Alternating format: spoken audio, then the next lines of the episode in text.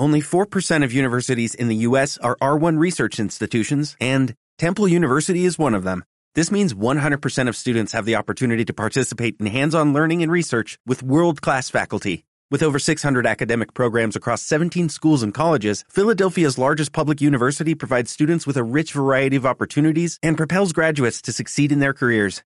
Temple University. Schedule a campus tour today at admissions.temple.edu/visit.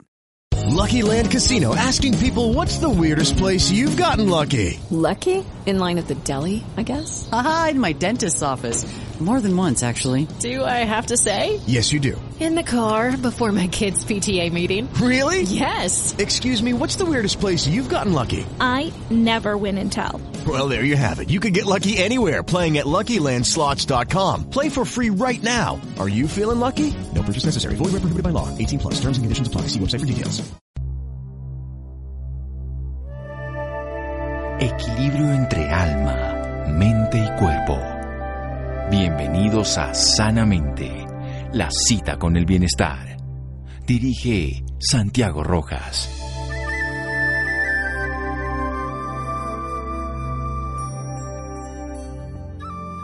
Grandes descubrimientos y mejoras implican invariablemente la cooperación de muchas mentes. Alexander Graham Bell. Buenas noches, estamos en Sanamente de Caracol Radio, empezando el mes de mayo. El 30 de este mes se celebra, se conmemora, se habla, se trabaja sobre una enfermedad desmilenizante que se llama la esclerosis múltiple. Vamos a conocer en qué consiste, cómo se desarrolla, cómo el estilo de vida influye, si la nutrición afecta en la génesis, o sea, en la generación de la enfermedad, hay factores genéticos, se puede modular, qué tiene que ver el sol, bueno, muchas cosas para que lo entendamos y sobre todo, cómo va a ser la calidad de vida y la posibilidad de curación de estos pacientes. Vamos a hablar con dos especialistas. Uno es el doctor Carlos Navas, él es médico especialista en cuidado intensivo y medicina crítica, además es neurólogo clínico y de neuroinmunología e inmunonutrición clínica y enfermedades desmineralizantes de la Clínica Colombia. Toda una especialidad en el tema de la nutrición y, por supuesto, en la neurología. Doctor Carlos Navas, buenas noches y gracias por acompañarnos. Doctor Santiago, muy buenas noches y muchísimas gracias por la invitación. Bueno, antes de invitar y saludar a nuestro doctor Franco, le quiero preguntar, ¿qué es la mielina? Vamos a hablar de desmielinización, pero para que nos lo cuente de una manera práctica, doctor Navas. Doctor Santiago, la mielina es la cubierta que tienen nuestros nervios y nuestras prolongaciones de las neuronas, que es la unidad funcional de nuestro sistema nervioso central. Esa cubierta contenida con varias eh, lipoproteínas, glucoproteínas y glicoproteínas que ayudan a la conducción de ese estímulo nervioso y que ayuda obviamente al mantenimiento de un bienestar en el sistema nervioso central. Bueno, excelente. Esta proteína pues se daña y esta cubierta se altera. De eso vamos a hablar en un momento precisamente con nuestro siguiente invitado, César Augusto Franco Ruiz. El doctor César Augusto es médico en la Universidad del Valle, también es neurólogo, esta vez de la Universidad de Antioquia, es máster en neuroinmunología en la Universidad Autónoma de Barcelona y es coordinador del Centro de Esclerosis Múltiple, la enfermedad que vamos a hablar, y todas las desmineralizantes, porque esta es parte de ese grupo del Instituto Neurológico de aquí de Colombia en Bogotá, coordinador del posgrado de la Universidad CES y coordinador también del Comité Temático de Esclerosis Múltiple Colombiana de Neurología. Doctor César Augusto Franco, buenas noches. Muy buenas noches, doctor Santiago. Muy buenas noches, doctor Carlos. ¿Cómo están? Pues muy bien. Aquí bien.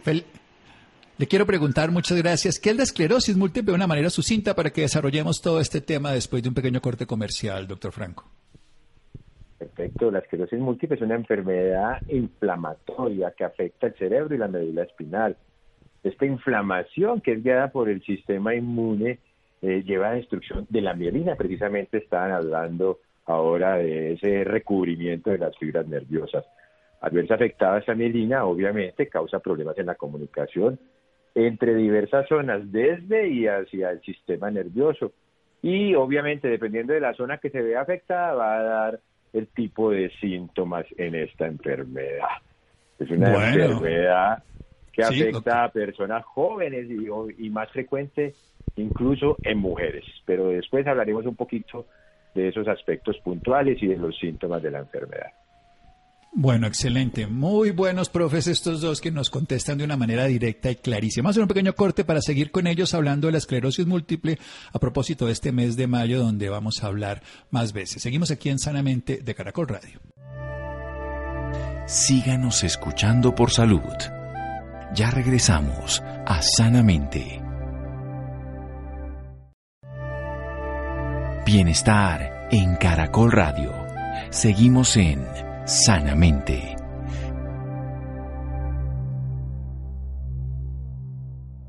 Seguimos en Sanamente de Caracol Radio, un neurólogo especialista en cuidado intensivo de medicina crítica y también de el tema de la inmunonutrición, el doctor Carlos Navas. Y otro neurólogo también especialista en el tema de enfermedades desmineralizantes o, en este caso específico, de la enfermedad de la esclerosis múltiple. La mielina es esa glicoproteína, glucoproteína que además tiene lipoproteínas que recubre básicamente la, todo es una cubierta que tenemos en los nervios que permite entonces que la neurona, que es esa unidad funcional que tenemos en el sistema nervioso y a lo largo de todos los nervios, pues pueda funcionar adecuadamente, transmitir información del cuerpo hacia el sistema nervioso y del sistema nervioso hacia el cuerpo para dar órdenes y regular todas las funciones. El tema inflamatorio que ocurre en el cuerpo altera, ya sea en el cerebro o en la médula espinal, porque se destruye, porque hay una alteración inmunológica, se destruye esa mielina y pues altera la comunicación y depende de la zona van a ser los efectos que son más frecuentes en mujeres y jóvenes. Doctor César Augusto, cuéntanos un poquito de por qué se produce esta enfermedad. Hablemos desde la genética hasta las causas que pueden generarla a lo largo de la vida. Excelente pregunta, doctor Santiago. No hay una causa única determinada realmente. Es, como muchas de las enfermedades, es multifactorial. Esos factores que denominamos factores asociados van desde esa predisposición genética que solo explicaría una cuarta parte, o sea, un 25% de la causalidad de esta enfermedad puede estar originada en aspectos genéticos, pero hay otros factores asociados. Se habla de infecciones virales eh, en etapas tempranas de la vida o en, etapas cruciales en el desarrollo de nuestro sistema inmunológico. Virus, hay un virus descrito más frecuentemente que se llama Epstein-Barr, puede ser uno de los disparadores de esa respuesta inmune anormal que lleva pues a la inflamación de la que hablábamos en la definición de la enfermedad. Déficit de vitamina. La vitamina D ha sido implicada principalmente esta vitamina en la génesis de esta enfermedad como factor asociado. Ciertos hábitos y especialmente en, algunas etapas de la vida, como el fumar. El fumar puede estar asociado al desarrollo, a ese disparador de la autorreactividad inmunológica eh, que es el origen de esta enfermedad, eh, hábitos dietarios, que seguro ahorita hablaremos con el doctor Navas, eh, la obesidad en etapas tempranas de la vida, mujeres obesas se ha encontrado cuando son adolescentes o niñas incluso que tal, tal vez puedan tener una correlación mayor. Pero no es una única causa definitivamente, esta es la interacción de muchas, es multifactorial y eso puede generar lo que yo decía, estos factores asociados, la autorreactividad que lleva a esa aberración, digamos, inmunológica y posterior inflamación. Muy bien, doctor Franco. Doctor Navas, cuéntenos un poquito que usted también es inmunólogo, trabaja en la inmunonutrición, pero antes de llegar a la alimentación, ¿qué es lo que ocurre? ¿Por qué se destruye la mielina? ¿Qué hace el sistema inmune en este caso que genera esta aberración? Bueno, Partiendo de esa susceptibilidad genética y por ciertos factores que se han documentado, que bien explicó el doctor Franco, la infección por Epstein-Barr, la alteración de vitamina D, la obesidad y el tabaquismo en la adolescencia, se genera en el intestino un primer paso de unas células autorreactivas que se encuentran posteriormente en el ganglio cervical superior. Una un encuentro con otro tipo de célula que le presente esta partícula de la mielina, el organismo inicia la producción de sustancias que llamamos anticuerpos que van a ir dirigidos a esta zona de la mielina y va a empezar a dañarla, a inflamarla. El grado de inflamación va a depender de muchos factores, desde la parte genética a ciertos factores que pueden inducir a una mayor inflamación y esta inflamación puede nuestro organismo compensarla o desafortunadamente con el tiempo se va perdiendo esa capacidad de compensación y se va perdiendo tanto los axones, que son los que nos comunican estos cuerpos de las neuronas, como también una degeneración neuronal. Con el tiempo hay una pérdida de neuronas, que obviamente se transmite en una disminución de la capacidad, ya sea motora, sensitiva, visual y algo muy importante, cognitiva, que va afectando obviamente a una población de pacientes que de por sí son muy jóvenes y que van a desafortunadamente, sin un tratamiento adecuado, terminar discapacitados en forma temprana. Bueno, sigamos con el doctor Franco para que nos cuente precisamente, ya que puede haber una inflamación no compensada, se dañan los axones, o sea, no hay esa conducción nerviosa, se pierde, puede ser visual, sensitiva, cognitiva, motora. ¿Cuáles son los síntomas para que entendamos que una persona está teniendo en cualquiera de sus niveles? Porque hay muchos que simplemente tienen síntomas visuales, otros motores. Cuéntenos un poco, doctor Franco. Perfecto. Las personas con esclerosis múltiple pueden presentar cualquier síntoma neurológico directa o indirectamente relacionados pues con los brotes de inflamación de los que estábamos hablando en este sistema nervioso central. Es importante decir que estos síntomas varían de persona a persona, no, no son estándar, no son los mismos de una persona a otra, ni comienzan como en un orden X y hacia un Y, no, es, es diferente entre persona a persona. Eh, es importante decir que hace parte del sistema nervioso central el nervio óptico y por eso uno de los más frecuentes síntomas presentes son los relacionados con la visión. Lo que nosotros denominamos esa inflamación del nervio óptico la llamamos neuritis óptica y esta se puede manifestar con una alteración visual repentina, ven borroso, digámoslo así. Esa visión borrosa eh, puede eh, ejemplificarse como ver a través de una ventana empañada, ver como los colores lavados. Eh, puede haber dolor en el ojo, habitualmente para la esclerosis múltiple es en un solo ojo, pero puede afectar los dos ojos, aunque esta es más frecuente de otra de las enfermedades desmielinizantes que nos ocupan, que es la neuromielitis óptica. Aparte del compromiso de nervio óptico, puede haber compromiso o alteración en otra parte de nuestro sistema nervioso central que se llama el tallo del encéfalo. El tallo encefálico puede dar una serie de manifestaciones como vértigos agudos, pérdida del equilibrio, visión doble, alteraciones en la coordinación. También puede haber alteraciones en el propio cerebro o en la médula espinal y habitualmente son síntomas eh, denominados como debilidad, debilidad en un lado del cuerpo o en una sola extremidad o en los miembros inferiores, en las piernas con o sin alteración del control de los esfínteres, o sea, la capacidad para orinar o defecar. Puede haber alteraciones en la sensibilidad también, que eh, habitualmente son eh, alteraciones que llamamos negativas, o sea, dejan de sentir de la manera adecuada o sienten menos, pero también puede haber la manifestación dolor en etapas, digamos, más tardías, pueden sumarse otra cantidad de síntomas como son el de rigidez, que nosotros le llamamos espasticidad, obviamente alteraciones para caminar, dependiendo del tipo de compromiso, si hay en los miembros inferiores o incluso en el equilibrio, en la coordinación. Puede haber fatiga, que es muy predominante en esta enfermedad, que hace parte de los síntomas de las manifestaciones invisibles de esta enfermedad, puede haber disfunción sexual y lo que nombrábamos ahora, alteración cognitiva, su capacidad de concentración, su capacidad, digamos, de planear, de ejecutar cosas se pueden ver afectadas. Entonces es una miríada de síntomas que pueden presentar los pacientes y es diferente de una persona a otra. Muy bien, vamos a hacer un pequeño corte, vamos a continuar en un momento para entender los factores nutricionales y el estilo de vida y también las posibilidades de terapéuticas, tratamiento y el pronóstico con los doctores Navas y Franco aquí en Sanamente Caracol Radio. Síganos escuchando por salud. Ya regresamos a Sanamente. Bienestar en Caracol Radio. Seguimos en sanamente.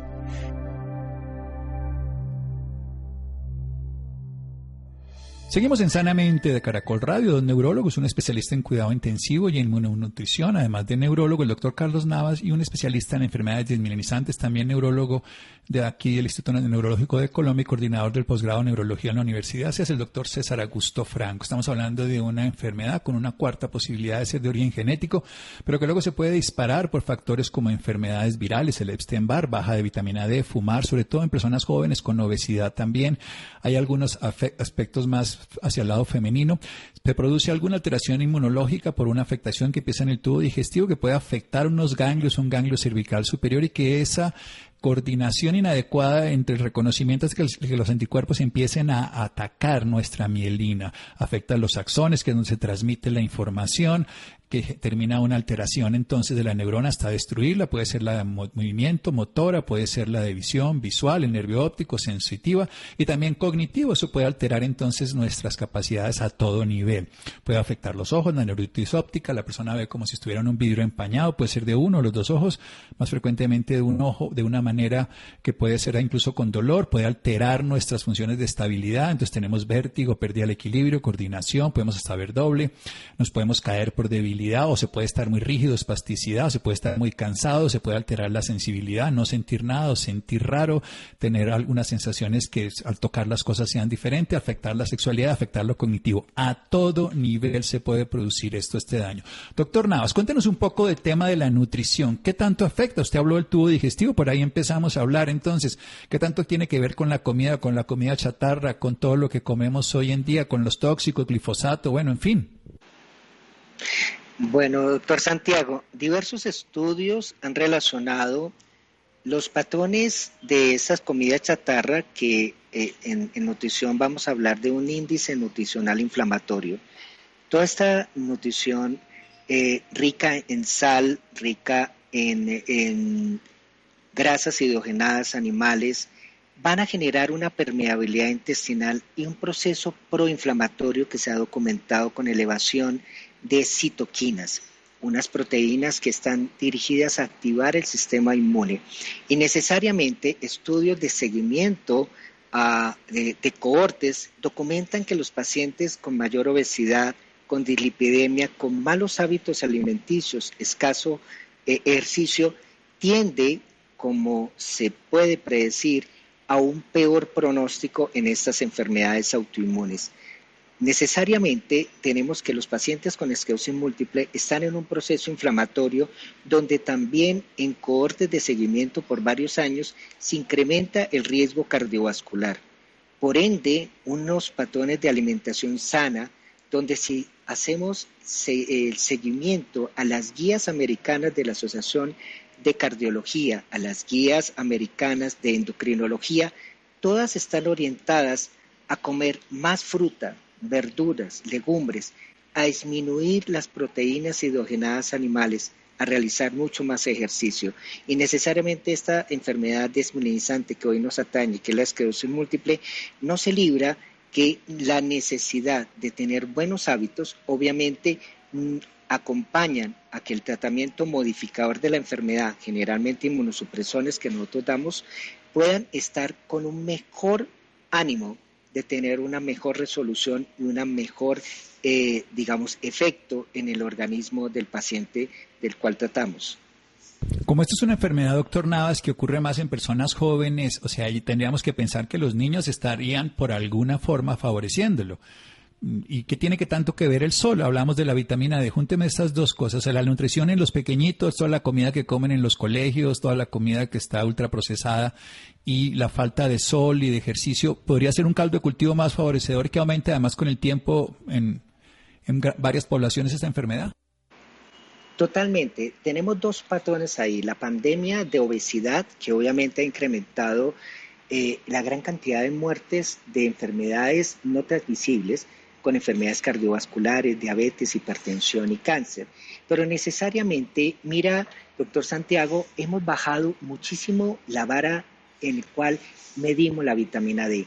Nuestros antepasados manejaban niveles de 120, 180 nanogramos por decilitro. Hoy a veces nos conformamos con 25, 25 nanogramos por decilitro. El consumo de, este, de sol es muy escaso.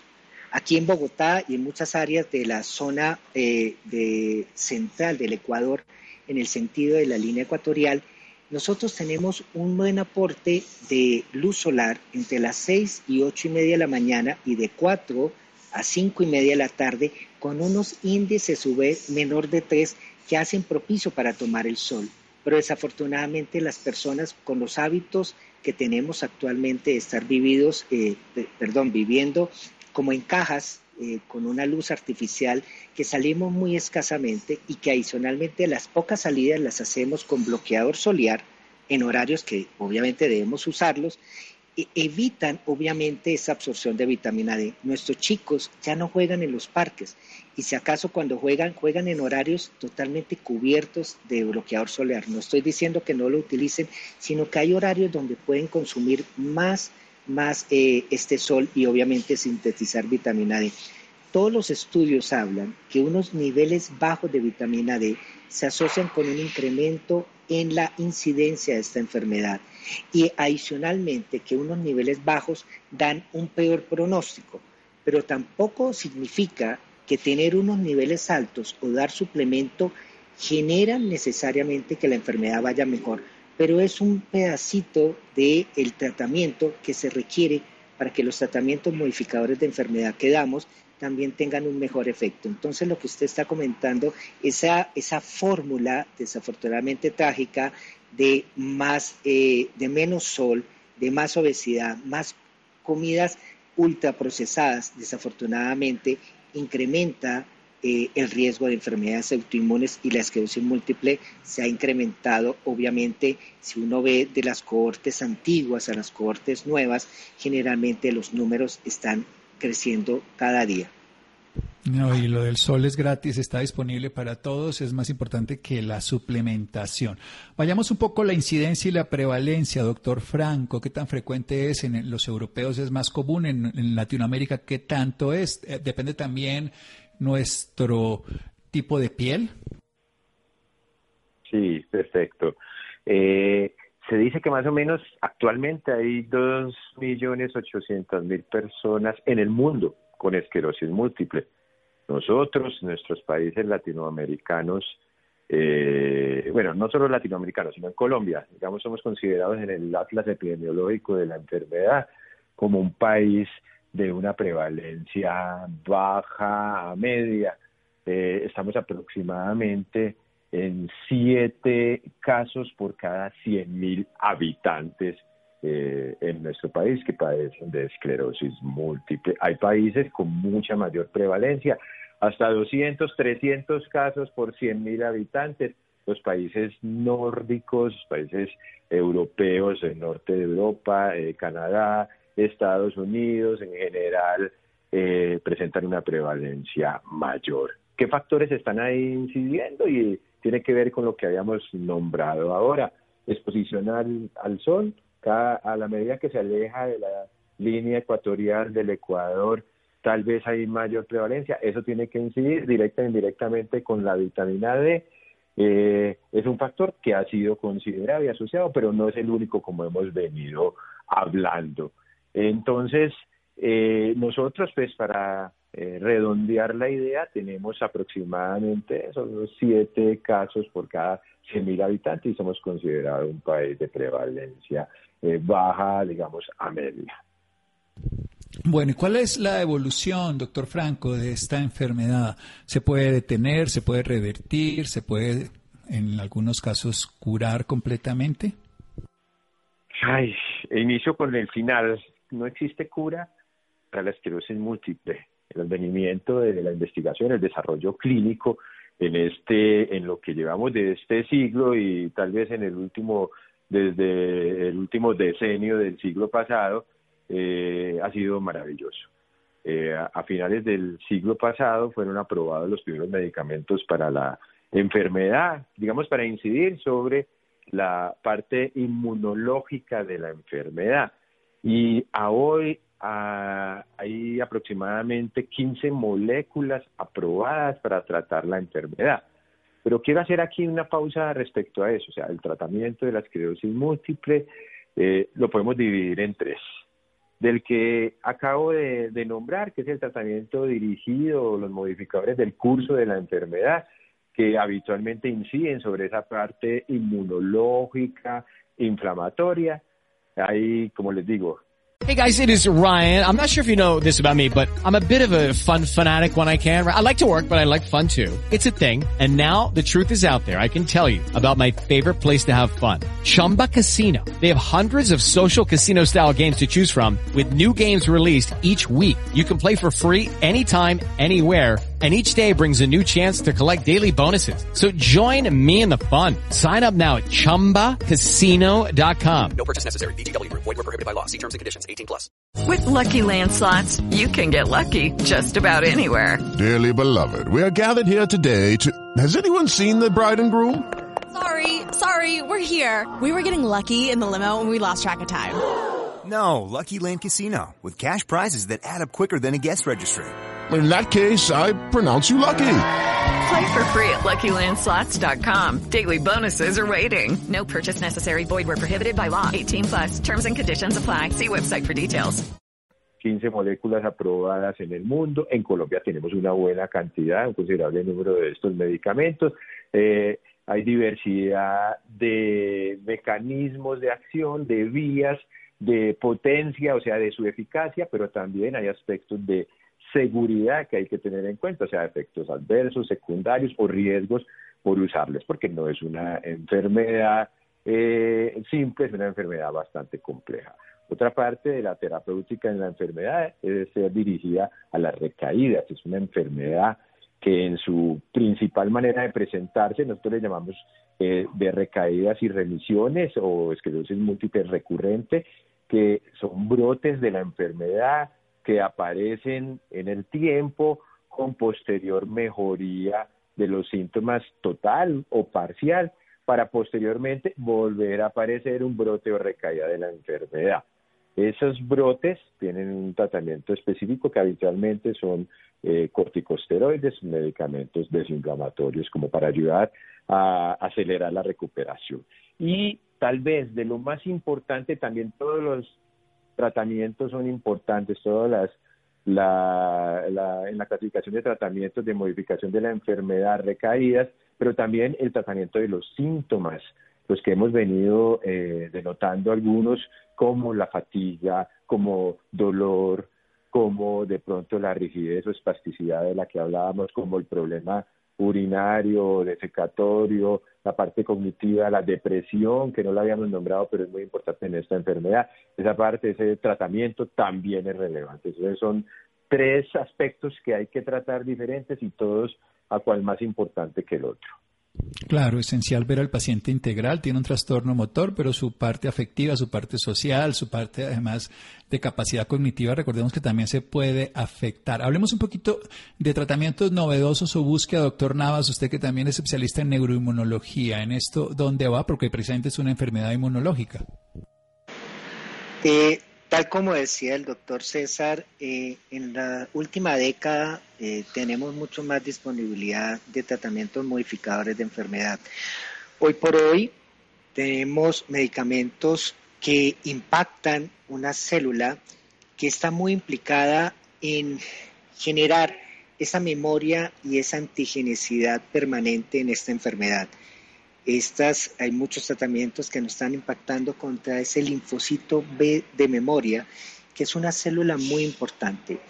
Eh, a futuro, nosotros estamos participando, igualmente que el doctor César, en varias partes acá en Colombia y en el mundo, en diferentes estudios clínicos de nuevas moléculas con mejores perfiles de seguridad que penetran el sistema nervioso central y que generan una modulación también dentro del sistema nervioso central para que esta célula eh, que se llama microglía, que es como la policía dentro de nuestro sistema nervioso central, no genere tanto daño, no genere más lesión. Entonces, eh, tratamientos novedosos necesariamente venimos con tratamientos que son inmunosupresores contra eh, depletores de células, sobre todo de linfocitos B, vienen nuevas moléculas que tienen mecanismos de acción directamente contra la microglía y el sistema innato y muy seguramente a futuro podemos tener unas moléculas que ya están en unos estudios fase 2 que necesariamente pueden modular la respuesta de la microglía y favorecer que este oligoendocito, esa célula que está con la mielina en el sistema nervioso central, pueda inclusive tener algo de regeneración y remielinización, que al final es lo que queremos eh, tener con nuestros pacientes y evitar la, eh, obviamente, la progresión de la discapacidad en esta enfermedad neuroinflamatoria. Claro, tener precisamente que el paciente pueda tener una condición de vida. Y esa es la última pregunta, doctor César Augusto Franco. ¿Cuál es la condición de vida hoy de los pacientes con esclerosis múltiples, con todos esos advenimientos de las terapias médicas específicas y también de una terapia médica integral que incluye rehabilitación, trabajo mental, social, en fin? Eh, nuestros pacientes con esclerosis múltiple eh, pueden llegar a tener una evolución con, toda la evolución de medicamentos cada vez más, más eficaces, eh, impactando sobre estos aspectos de inmunológicos y de inflamación, evitando brotes, evitando discapacidad. A la larga, lo que se quiere prevenir eh, de manera más importante es la discapacidad.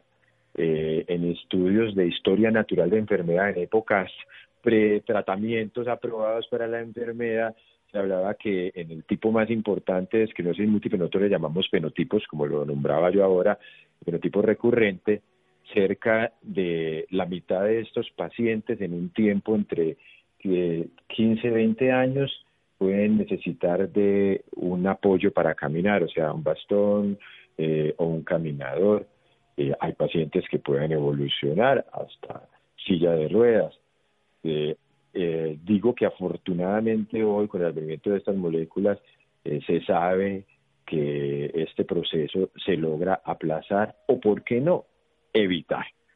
No hay una referenciación específica que nos diga en cuánto tiempo más se retarda esto, pero sí sabemos que con medicamentos cada vez más eficaces se logra impactar en eso. Los pacientes con esclerosis múltiple, digamos, por literatura, te habla que tal vez tengan una expectativa de vida un poco menor que la población general, unos 7 a 10 años, o sea, viven 7 a 10 años menos que la población general y pueden, digamos, fallecer a menos del 50% de, de los pacientes por causas que son directamente relacionadas con la esclerosis múltiple, a veces infecciones, eh, en la orina o respiratorias o infecciones eh, generalizadas, pues lo que llamamos eh, septicemia, pueden llevar a esto. Sin embargo, son más referenciaciones de estudios anteriores al advenimiento de las moléculas cada vez más efectivas. soy confiado y creo recientemente que el impacto de, de los tratamientos novedosos sobre todos estos aspectos en mayúsculo, falta tal vez, digamos, plasmarlo en una serie, en un estudio, en un seguimiento, digamos, estricto al respecto. Perfecto, muchísimas gracias a los doctores César Augusto Franco y el doctor Carlos Navas. Me gustaría tener un dato para seguir aprendiendo sobre este tema y si ustedes quieren dar sus datos profesionales particulares, con todo gusto, doctor Franco. Eh, bueno, no, pues, estamos en el Instituto Neurológico de Colombia. Eh, eh, ya en la presentación, pues el doctor Santiago nos dio nuestro mini currículo, dato de, contacto, correo electrónico cesar.franco arroba neurológico.org.co. Con todo gusto para resolver dudas e inquietudes. Muchas gracias cesar.franco.neurológico.org.co. Recordemos que eres coordinador de posgrado de neurología de la Universidad de CES y co-coordinador del Comité Temático de Esclerosis Múltiple Colombiana de Neurología, que además trae el Instituto Neurológico de Colombia, INC. Instituto Neurológico de Colombia. Muy bien. Doctor Navas, si quiere darnos algunos datos donde lo podemos ubicar. Muchas gracias. Claro, doctor Santiago, eh, en mis redes sociales, Neuronavas MS, tanto en Facebook, en, YouTube, donde pueden encontrar información y múltiples eh, webinars con múltiples especialistas eh, con información al respecto sobre enfermedades mielinizantes. E igualmente soy neurólogo de la Clínica Colombia aquí en Bogotá y coordino la unidad de enfermedades mielizante y la unidad de investigación de enfermedades mielizante de la misma clínica.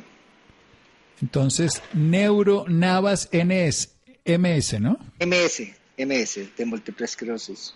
Sí, sí. Bueno, aquí lo acabo yo de empezar a seguir precisamente para seguir aprendiendo eh, neuromilitis óptica. Recordemos a veces esas cegueras agudas que también pueden dar, no solamente de origen específico de la esclerosis múltiple. Muchísimas gracias, doctor Navas.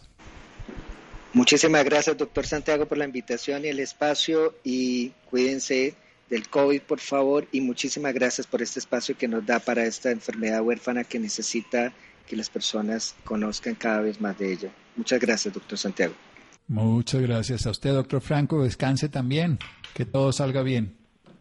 Muchas gracias, doctor Santiago, invitando a la celebración del Día Mundial de la Esclerosis Múltiple que se celebra el 30 de mayo, un día para celebrar la solidaridad a nivel internacional y la esperanza para el futuro. Este año, desde 2020 hasta 2022, el tema es conexiones. Hagamos conexiones en pro de la esclerosis múltiple conexiones, que es lo que se pierde por esta red neuronal alterada, porque esa cubierta se altera por autoinmunidad. Muchas gracias, seguimos en Sanamente de Caracol Radio. Síganos escuchando por salud. Ya regresamos a Sanamente. Bienestar en Caracol Radio. Seguimos en Sanamente.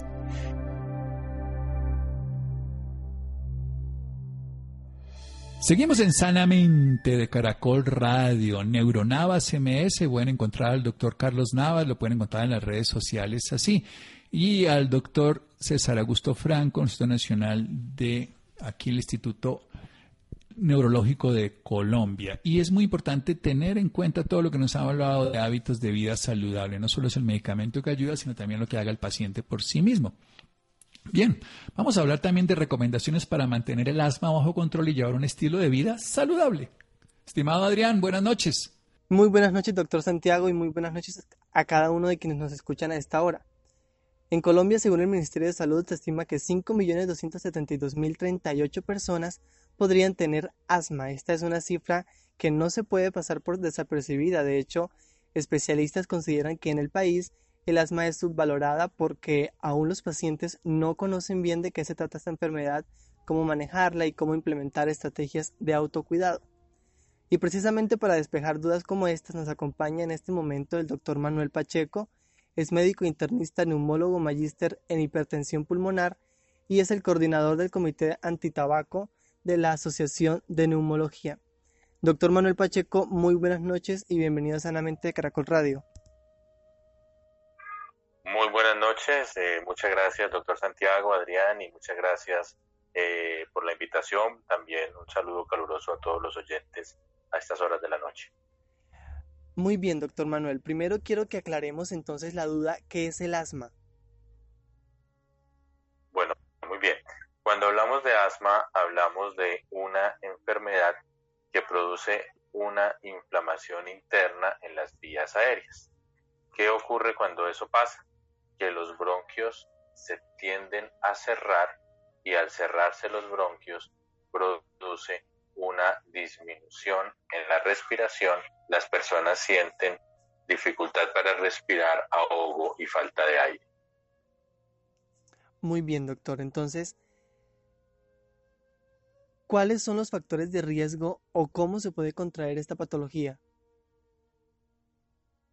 Bueno, mira, hay varios elementos hay un componente inicial del cual podemos hablar que eh, es una base hereditaria, pero no siempre es hereditaria. Es uno de los factores, pero no siempre lo encontramos. Hay otro que es exposición ambiental. Digamos que hay ciertos elementos del ambiente que para algunas personas pueden producir esta inflamación interna de los bronquios. Hemos visto cómo lamentablemente en las situaciones actuales de contaminación ambiental, estos elementos de contaminación también de alguna forma pueden favorecer la aparición de asma.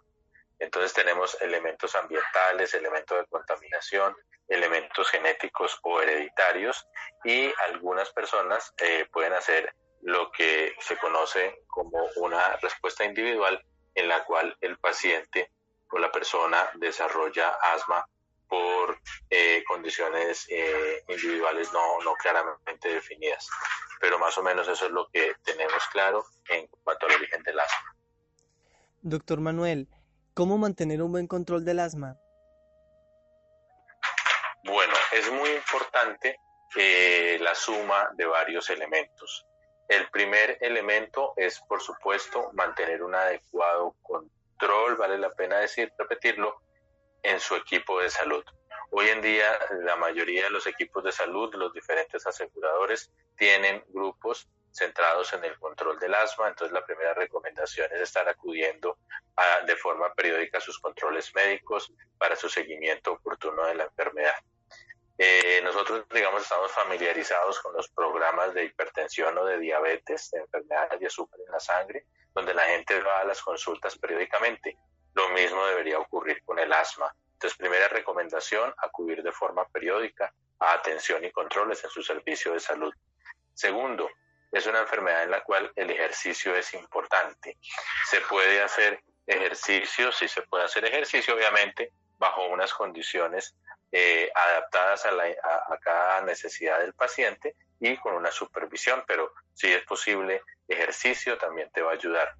Tener digamos, elementos de vida saludable. Una dieta balanceada, por ejemplo, es importante. Un elemento supremamente fundamental que es no fumar. Definitivamente es necesario controlar y evitar eh, la exposición a cigarrillo. Ninguna persona, por supuesto, debería fumar y mucho menos los pacientes asmáticos. Entonces, eh, estar adherido, acudir a sus controles, a sus citas médicas, seguir las recomendaciones de su equipo de salud, por supuesto que incluyendo el tratamiento que les sea recomendado, no fumar, actividad física, vida saludable y básicamente esos elementos le van a ayudar a mantener un control del asma. Perfecto. Ahora me gustaría que nos comentara qué debe hacer un, un paciente en caso de una crisis asmática. Bueno, esto es, es muy importante y digamos que lo podemos unir a la, a la pregunta que me acabas de hacer, eh, porque hay una parte también que es muy importante y es educación y conocer la enfermedad. Entonces, eh, una de las cosas en las que se puede apoyar con el equipo de salud es que entienda el asma y la conozca. ¿Por qué? Porque hay algunas crisis de asma que el paciente, cuando ya tiene la enfermedad y la aprende a conocer, reconoce algunos elementos que le pueden permitir a automanejar la crisis y utilizar unos inhaladores especiales que se utilizan para rescate dependiendo de la severidad del síntoma y la intensidad. Pero cuando esta crisis ya es muy severa, está generando una limitación del paciente para respirar, el paciente siente que ya el aire no está entrando, está muy complicado, pues lo mejor es acudir al servicio de urgencias.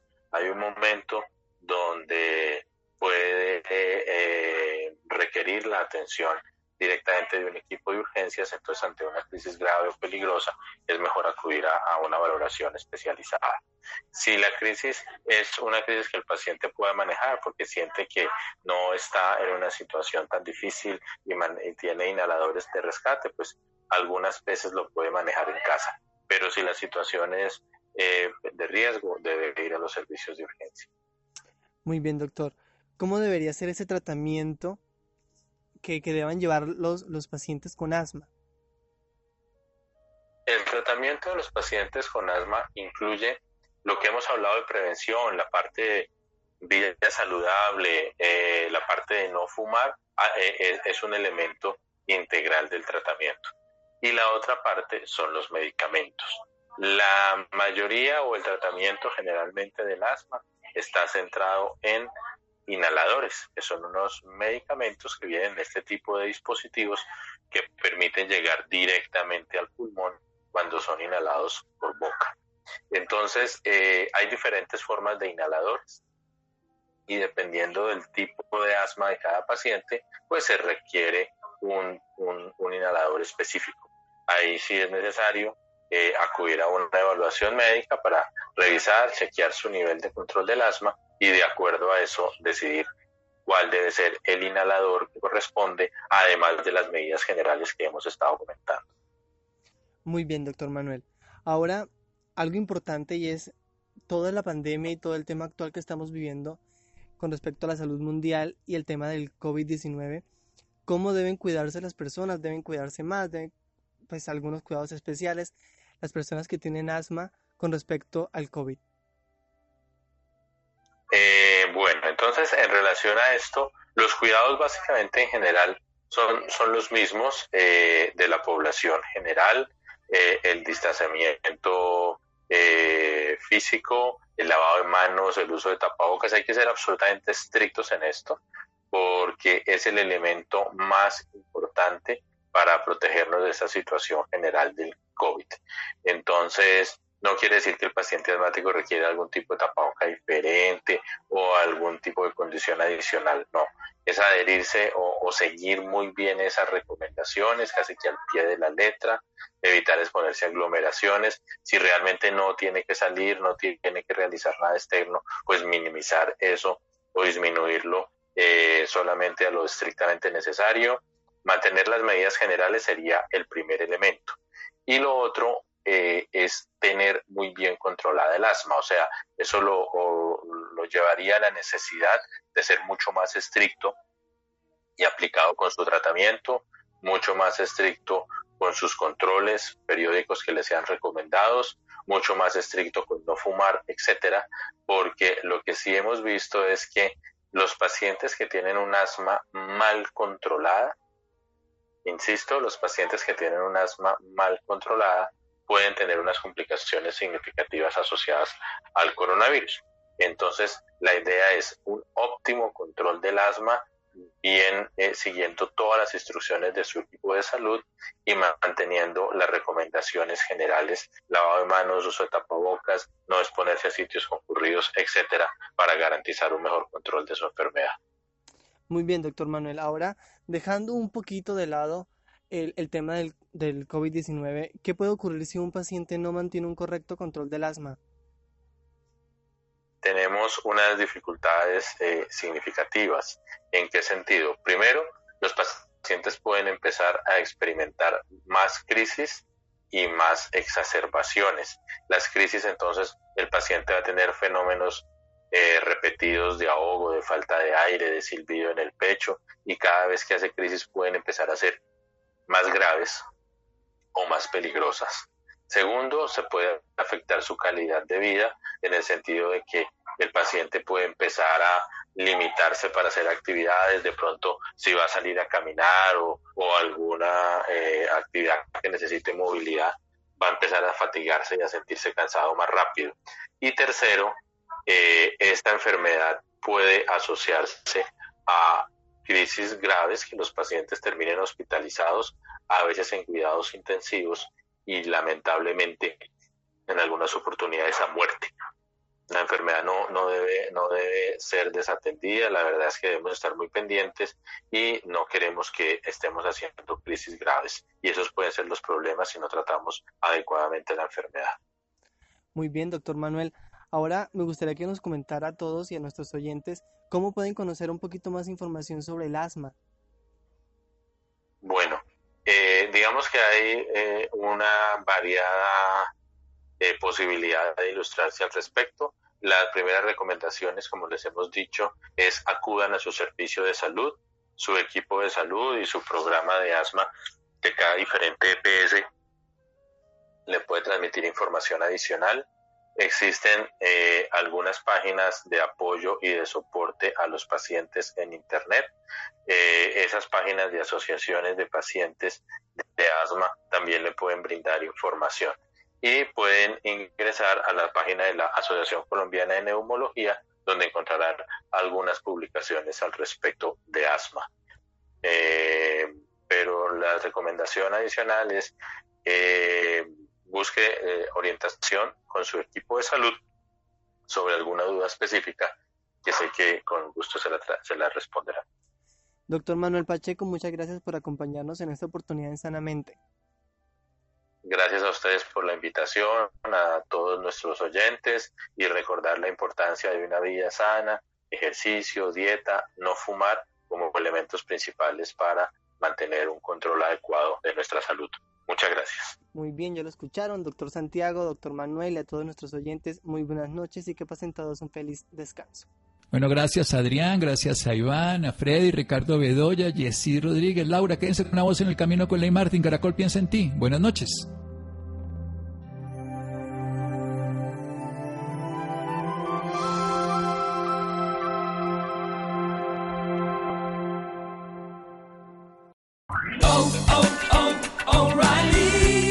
¿Necesitas ayuda? En O'Reilly Auto Parts te ayudamos. ¿Necesitas algún consejo? Te aconsejamos. Nuestros profesionales en autopartes están siempre disponibles para ayudarte a encontrar lo que necesites. Excelente servicio al cliente es solo una de las ventajas que ofrece O'Reilly Auto Parts. Los profesionales en autopartes. Oh, oh, oh, O'Reilly Auto Parts.